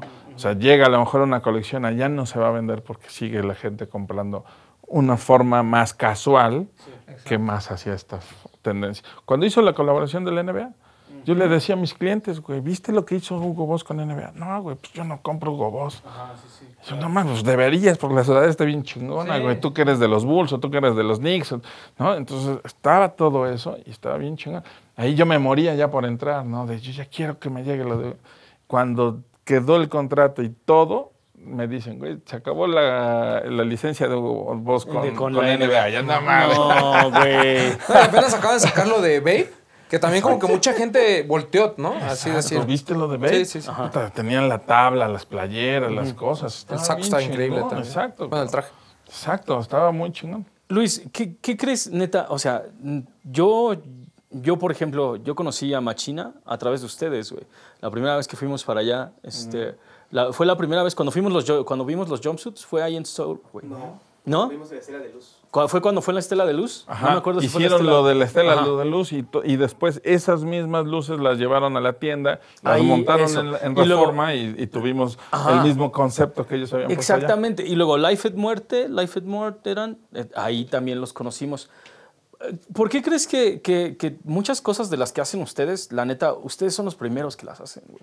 O sea, crean energía muy cabrona, pero de la misma manera en que logran hacer un boom enorme, de repente se disipa, güey. O sea, Pues no sé, e- es algo de, de constancia, creo yo. Creo que tenemos que tener mejor constancia. A veces le digo justamente a Paul que nos ayuda con parte creativa y demás. eh, en, Ahí en- está el problema. en la que, en la que nos hace falta un poquito de manos. güey. sí, güey. Porque, porque no abarcamos tanto, ¿no? Entonces nos cuesta, eh, el ser pocos, por decir, nos cuesta pues abarcar más, ¿no? El entonces e- e- esa parte es la que creo que, que- que nos puede ir como fallando. Y también la otra pueden ser las mismas decisiones de la marca, ¿no? Pueden, puede que alguien no les dé la oportunidad, nosotros les damos la oportunidad, pasa un año, ya los vieron más y entonces van a donde antes les habían dicho que no y ahora les dicen que sí. ¿no? Puede suceder también, también puede pasar, ¿no? Entonces ya dices, bueno, ahí ya tampoco puedo hacer yo mucho, ¿no? Pero, pero seguimos intentando como con esa oportunidad de, de hacer, ¿no? Y si pues, las relaciones y todo funcionan, pues apostamos, ¿no? Cuando trajimos pantalones de esta marca de, de Golden Denim del- de, Los Ángeles, el dueño es mexicano y es de Puebla. güey. Entonces le compré, el güey se sacó de pedo y vino a Puebla y vino a conocer la tienda y dijo, güey, jamás se me ocurrió que hubiera este tipo de tiendas acá. ¿No? O sea, ni siquiera conocía las de Ciudad de México. Y pues menos, Menos pensó las de Puebla, claro, claro. Y vino, güey, casi casi me dijo, te regalo los pantalones, cabrón. O sea, literal, estaba fascinado, cabrón. Fascinado, güey. O sea, qué chingón y qué bueno y qué esto y qué lo otro. Entonces, es eso, ¿no? O sea, a veces pensamos que solamente en otros países se puede hacer. Ustedes han viajado, conocen las tiendas, hay unas muy chingonas, pero hay otras que tienen más el nombre que, que la infraestructura, güey, ¿no? Yo he llegado a las tiendas y de repente digo, puta, pues sí está bien pesado su nombre, pero la tienda no. O sea, hay, Hay que un montón. meterle un poquito más. Hay un ¿no? chingo de. Sí, güey. Nosotros un siento que nos ejemplo. esforzamos, acá en México siento que nos esforzamos Sí, más. sí, Como, como O sea, México, yo veo la las es que- fotos de lo sí. que tienen la, pues, mi competencia, vamos, digo, al final de cuentas conozco sus tiendas y digo, "Ne- neta nos esforzamos más. Veo las tiendas que nosotros tenemos y que ellos tienen aquí en México y creo que nos esforzamos de repente más que en otros países. Sí, que, Sí. que- que es un punto muy, muy curioso la- el tema de la infraestructura, ¿no? Porque, por ejemplo, vas, sobre todo en Europa, creo que es cuando te das más como decep- no decepciones, porque entiendes el, el Decepciones, tema del güey. nombrezote. Dilo. No, la neta Pero- sí. Sí, decepciones. Sí, o sea, por- porque llegas a las tiendas y, y dices, ah, cabrón, o sea, San Alfred de Chicago es. Y vas a Europa y ves Foot Patrol y no, no todas las Foot Patrol son, son espectaculares, ¿no? Sí. Solbox, que es la que más se esfuerza, no todas son no espectaculares. todas, ¿no? La entrada de la de Múnich está muy chingona. Su entrada. Por allá, después, oye, ¿me puedo probar esta sudadera? Sí, jálale aquí la cortinita. Y yo, no mames. No, yo, yo, me, yo, yo le puse un probador a mi tienda. Claro. No, y que, que platicamos con Broken Chains, por ejemplo, ¿no? O sea, Broken Chains, mis respetos, es la- una de las mejores tiendas del mundo. Sí, sí la- pero sí la pues, tengo. ves el monstruo que es Lost Masaryk, ¿no? Ves eh, la Soul lo que acabamos de ver en el centro, ¿no? Ves... eh, La Soul que, al- que vemos live en de- Reforma. O sea, Sí, Cuando, sí, sí. cuando nosotros abrimos en Reforma, fuimos la primera tienda de energía más grande. sí. Sí. No había otra Y- y- en, y en- no, en y yo metros la cuadrados. neta, más grandes, más chicas no la comparo, sino que más bien cuando alguien de, de mis amigos del extranjero viene, yo es a donde los llevo, güey. O sea, realmente a mí me encanta Sí, el layout claro. de la tienda, porque si quiero que se saquen de pedo y que digan, no mames, que en México hay tiendas de este tamaño, yo los llevo ahí a Soul, güey. Porque la neta es que se siente el pedo, se siente totalmente diferente. Sí, además está en una ubicación eh, fuera de la, digamos... No está en la Condesa, dilo también. Sí, Ajá, pues fuera de la gentrificación, ¿no? Ahí sigue, ¿no? Está cerca, pero, pero no está ahí, ¿no? Que también es otra cosa que, que le aplaudimos también a, a- a- ¿Cómo llegaste a ese local, por cierto? Pues igual, buscando, ¿sabes que Buscábamos las calles, ¿no? Mazarik, por ejemplo, sí fue algo que me llamó la atención a mí desde el 2013, antes de que los abriera. Nosotros también ya habíamos como levantado un poco la mano de estar. Y, este, y bueno, pues ellos abren y dices, bueno, pues vamos a estar con distancias para no estarnos canibalizando y demás. Y, y, pues nos pasamos un, un par de años más y eh, ellos abrieron por ahí del 13, nosotros abrimos en el 15, ¿no? pero buscando justamente, bueno, pues qué otras calles, qué puede ser emblemático, ¿no? Pues, ya sabes, eh, eh, Roma Condesa pues, siempre va a ser punto, ¿no? Siempre va a ser bueno. Pero decíamos, es algo más natural o algo más predecible. ¿Cómo le hacemos? ¿Cómo hacemos algo para que sea un poquito diferente, ¿no? Y, y de repente, pues sí pensamos que Reforma era pues, un ícono, ¿no? Al final de cuentas, si te pones a buscar en la historia, es como la primer calle Sí, sí, sí. de la Ciudad de México. Sí, además la intención era esa, ¿no? Que fuera la, la- la calle cool. ¿no? Exacto, ¿no? Entonces llegamos a ese punto donde hay que buscar en reforma.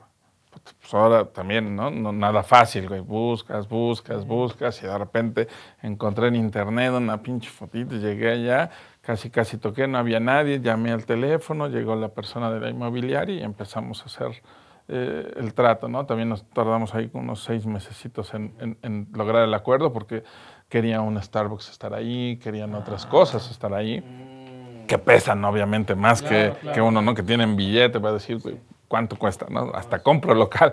¿no? Entonces, ese tipo de cosas, ¿no? Al final el dueño no tenía tampoco intención de que hubiera la mejor gas porque están arriba departamentos y entonces dijo, pues sí me interesa este cabrón, pero no quiero que sea algo que use gas o que use X cosa, bla, bla, bla. Y ahí fuimos y ahí fue el caminito hasta que llegamos al acuerdo y fuimos nosotros. ¿Qué pedo con esta eh, enfermedad hasta cierto punto de las marcas por centralizar todo en Ciudad de México?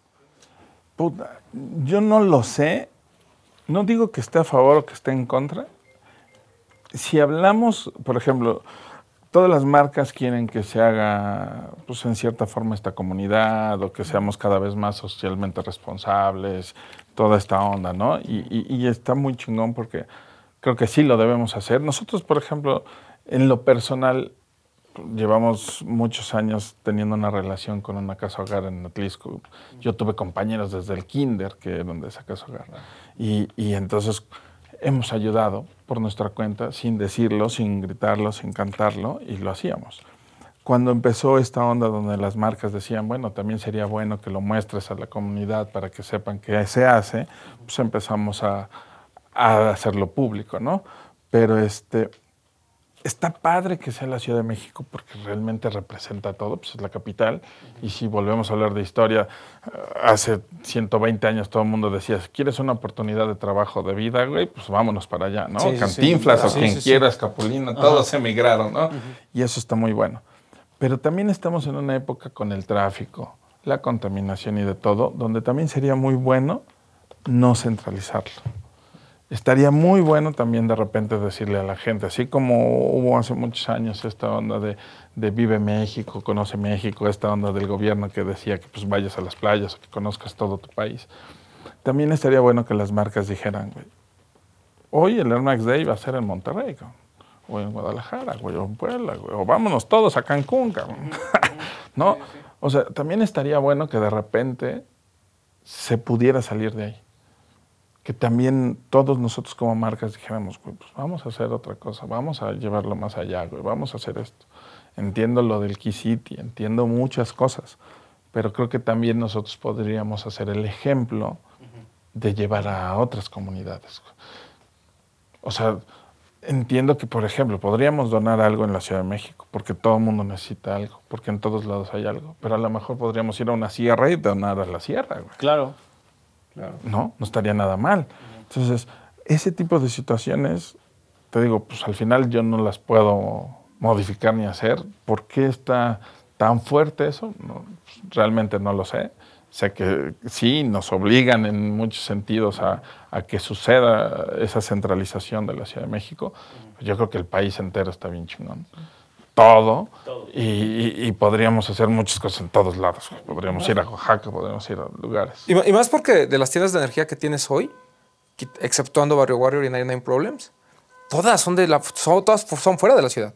O sea, todos tienen ya una comunidad armada en su ciudad de origen y simplemente llegan a la Ciudad de México ya con, con todo este background. Entonces, eso te hace ver, ¿no? Eh, como fue tu caso, que, que, que, el público no está centralizado en la Ciudad de México, ¿no? Que si allá afuera hay muchas oportunidades, que era lo que decíamos con el tema de las marcas, ¿no? Así como las marcas aspiran mucho a Estados Unidos y no ven hacia abajo, hacia Centroamérica y Sudamérica, que es donde realmente hay una mayor oportunidad, creo que igual las marcas en este momento es tanto su enfoque en Ciudad de México, lo cual, como dices, lo entendemos, lo respetamos y es parte del, del programa, del programa para ser Key City.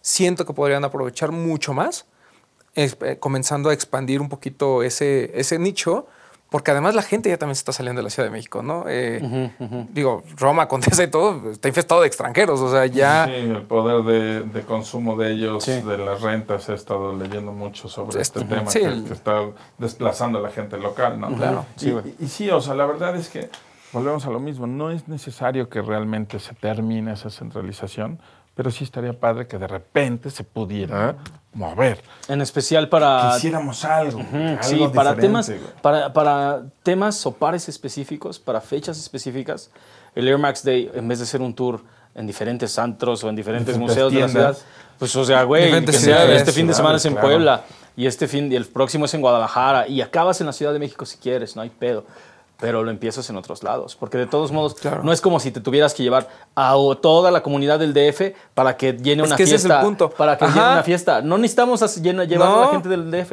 Haces fiesta en Puebla, aquí se va a llenar de gente o, de Puebla. Ahorita con el Air Max Day, que fue como por tiendas, ¿no? Uh -huh. que, que, digo, aquí uh -huh. lamentablemente solo, no estuvo. Uh -huh. Pero la verdad es que hace mucho sentido, ¿no? A ver, este fin de semana va a ser Guadalajara a cargo de Lost, ¿no? Va a ser Monterrey a cargo de Tuffy Thunder, Puebla Soul y Alive, bueno, no sé si todavía Cancún, Cancún pero puede ser Cancún, ¿no? O sea, uh -huh. que empiece a ver es, es, este tema de, de, destellos, poquito, para que, la, o sea, lamentablemente en México, yo en la Ciudad de México, yo entiendo el, el potencial de los 20 millones de habitantes que hay ahí, lo, lo, entiendo, porque al final solo 500 o 500 mil o menos están en, pueden comprar un par de tenis, eso uh -huh. lo entiendo, y, y hay una oportunidad de los otros 19 millones y medio, pero la verdad es que el resto de las ciudades existe la comunidad, ¿no? Y simplemente es darles también a veces una atención que hoy no le estás dando, ¿no? Hoy le estás diciendo, ah, bueno, ¿quieres ser parte de esto? Pues entonces tienes que viajar, ¿no? Y eso creo que es, podría verse de, de, otra forma. De hecho, tan solo es como, como hacerlo sentir parte. Claro. Tú les pones una fiestecita, cualquier marca, uh -huh. en una de las ciudades, y lo vas manejando de vez en cuando, en una, una al año, güey ya te sientes parte. Es parte de. Claro, o sea, eres parte o sea de literal es como cuando dices el mundial de fútbol y viene a México, pues ya me siento parte, güey. ¿No? El, o sea, te ponen el mundial de béisbol este, y, y, y, de repente escogen, aunque sea en México, aunque sea en Monterrey, solo va a haber juegos en Monterrey, o solo va a haber en Guadalajara, o solo va a haber, pero están usando el país, ya me siento parte, me involucro y me siento especial. Entonces es justamente eso, ¿no? A ver, vienes acá, te pongo una fiesta en Puebla, te pongo una fiesta en Guadalajara, te pongo una en Monterrey, te pongo una en Ciudad de México, te pongo en otra, empiezas a sentirte parte. Sí. Está cabrón a lo mejor ir a hacer en todas las ciudades, eso también lo entiendo. Pero ir sacando de vez en cuando algo también estaría chingón. Luis, ¿cuáles son, ¿cuáles son los planes? ¿Cuáles son tus siguientes pasos? Porque ahorita, como lo dijiste tú, cuando querías abrir en reforma, tú fuiste a tocar la puerta, tú te pusiste de acuerdo con el de la renta. ¿Cuáles son tus planes para Soul? Tenemos, tenemos la, las ganas de mejorar la parte de reforma. Uh -huh. Estoy queriendo quedarnos ahí en reforma. Estamos entre nos movemos tantito de ubicación o, o- o ver cómo mejoramos la tienda en, en- en- en su forma, ¿no? Esa es una de las cosas que queremos hacer este año, ¿no? Tal cual. Y, y- y otras, como celebrar los 13 años, queremos ahí hacer ahí un, un- un club como Membership Rewards, o, o más como comunidad que, que- que puntos. Pero sí, tenemos ahí como varios pues, planes, ¿no? De, de hacerlo mejor. Lo, lo que hicimos acá en la tienda de, de centro de, Espectacular. de Chulada. Sí. Espectacular. A- Así, por ejemplo, ahora esta forma llevar, ¿no? Por ejemplo, siempre vas renovando, ¿no? Hicimos la de Ciudad de México y las otras estaban acá, ¿no? Entonces, pasaron unos años, mejoramos la de circuito, ahora renovamos esta y entonces ahora esta pareciera, no mejor que esta, pero pues es más moderna, vamos a decir, ¿no? El estilo, lo que quieras. Entonces, es, es ir adecuándonos y mejorando las cosas, ¿no? Creo que la de, la de centro, eh, por eso nos interesaba mucho que, pues que vinieran, ¿no? También es justamente esta parte de lo de la centralización, ¿no? Podemos ir nosotros, visitarlos, hacer una entrevista allá, hacer un video allá, pero también teníamos muchas ganas de que vinieran, de que conocieran las tiendas, de que hiciéramos. Y, y vamos a Y volver. justo es lo que yo, yo, yo decía, ¿no? Pues vengan, vengan con más tiempo, los llevamos a turistear, ven más cosas, independientemente del mundo de los sneakers. Ves a la comunidad, ves a la gente, ves todo. Y a lo mejor puede servir también para mostrar a los demás. Claro. Independiente, sí, o sea, el mamitas, el 40 grados. Todo. Este Tenemos muy buen clima, güey. muy buen ambiente. güey. ok. Luis, eh, te queremos agradecer ¿no? el, el hecho que hayas estado aquí.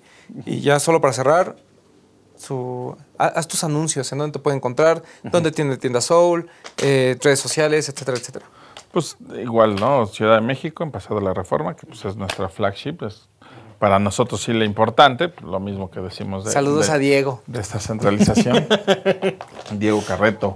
Este, Saludos, carnal. Y bueno, pues ahí en Paseo de la Reforma, número 27, el local es 3, en, en este edificio rojo eh, grande, ¿no? Que, que- que sí resalta en Paseo de la Reforma. Sí, muy bonito. Sí, la Sí, neta. gran tienda. La neta. Este, y pues las tiendas acá en Puebla, ¿no? Eh, el centro histórico, que es Avenida 2 Poniente, Chulada. 501, la neta sí la tienen que conocer. La neta. Eh, Güey, la neta, la neta. Qué chingona. Hay gente que, que- que nos ha dicho, oye, pues mándanos la foto, ¿no? Por ejemplo, las presentaciones a la marca de mira y hacer la renovación. Pero en la foto no se ve. El- Ves la foto y dices, ah, pues X. Tienes que verlo en persona para que veas que sí está chingona, ¿no? Entonces, sí, la verdad vale la pena visitarla. Y pues la de circuito, ¿no? Que es donde iniciamos aquí hace 13 años.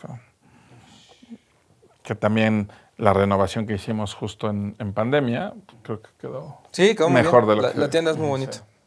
Sí, porque además tienen este impacto de que por fuera dices, ah, una tienda más. Y cuando entras es así como de, ah, ok.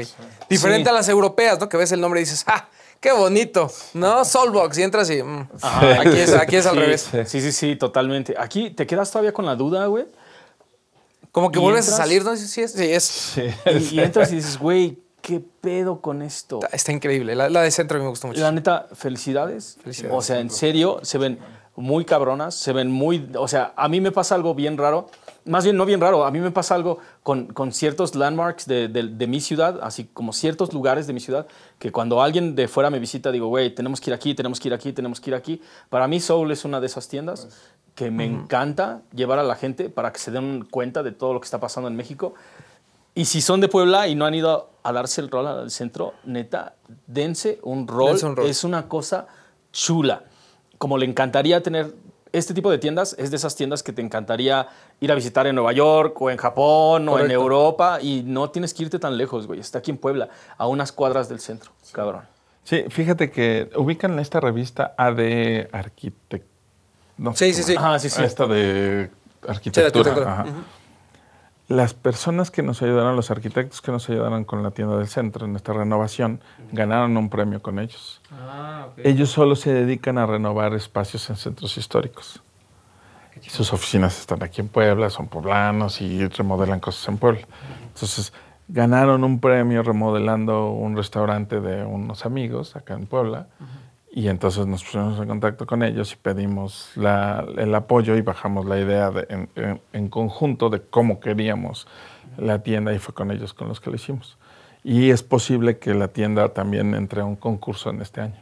No, pues máximo Con ellos respeto a mismos. esos arquitectos. Entonces, ojalá que Ojalá. una de esas gana Claro, y también claro. estaría chingón. ¿no? Es, es un dato curioso que pues, compartirlo, ¿no? Porque Exacto. vale la pena. Sí, y O que, y sea- que no, y, y que la gente vea que no solo es un.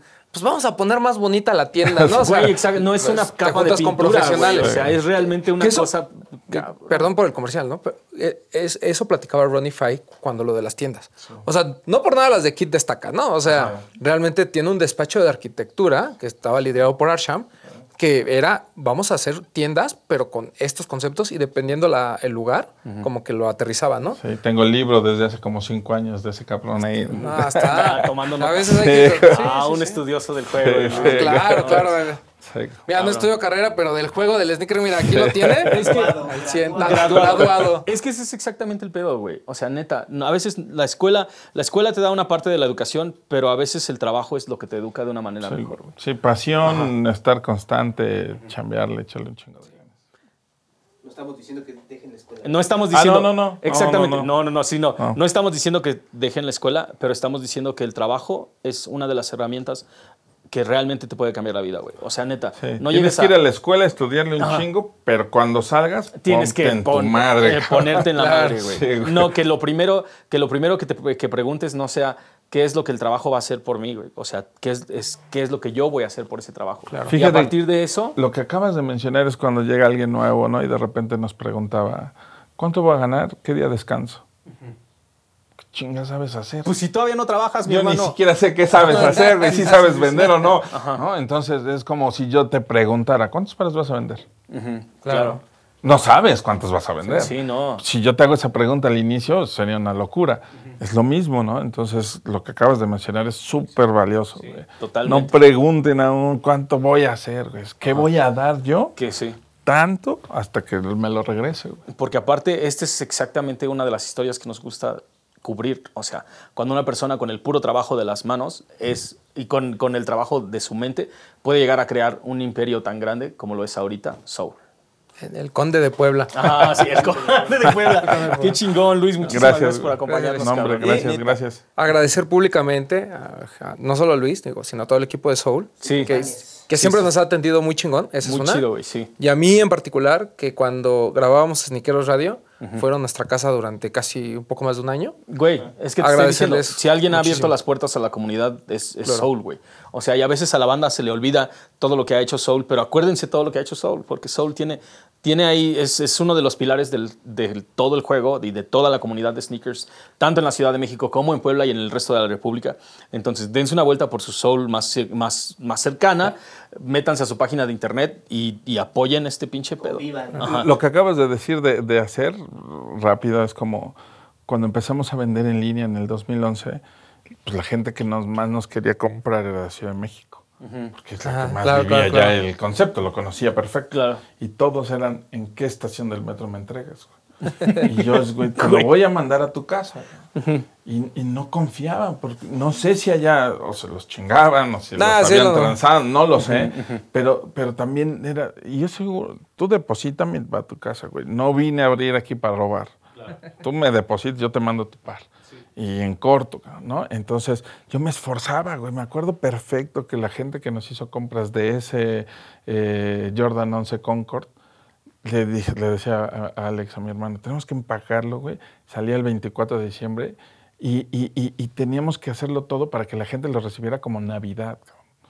Entonces estábamos haciendo todo para, para esforzarnos a que el, el consumidor tuviera una experiencia pues, padre, ¿no? Porque yo me ponía en el, en, en- en el papel de consumidor y decía, puta, qué chingón que me hicieran así, que me atendieran así, que me bla, bla, bla, bla, bla.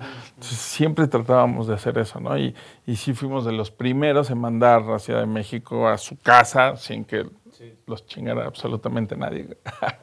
Me consta, güey. Servicio al cliente. Sí, sí, como se debe. O sea, lo que te da la lección de que cumplió exactamente los tres rubros que quería hacer. Vender como nadie más, vender lo que nadie más y dar el alma por este pedo. Y lo sigue haciendo, güey. Así que Sí, es complicado ahora a lo mejor vender lo que nadie vende, porque pues, obviamente es esa parte, ¿no? Ajá. Pero pues sí, intentamos hacer lo mejor posible. Qué cabrón. Romy, Nada, agradecerle a Luis. Muchas gracias. Gracias. a todos y gran historia esta de Soul. No, y muchas gracias a, a toda la banda de Soul, güey. Neta, al Juax, a, a Paul, güey, neta, a todo el mundo. Todo el mundo por poner la atención que siempre nos pone y por siempre tratar a cada uno de nosotros, siempre que nos acercamos, como, como familia, güey. A los hermanos Hernández. Gracias, gracias. Carnales, muchísimas gracias, muchísimas gracias, Luis, neta. Y nos vemos en la próxima, güey. Adiós.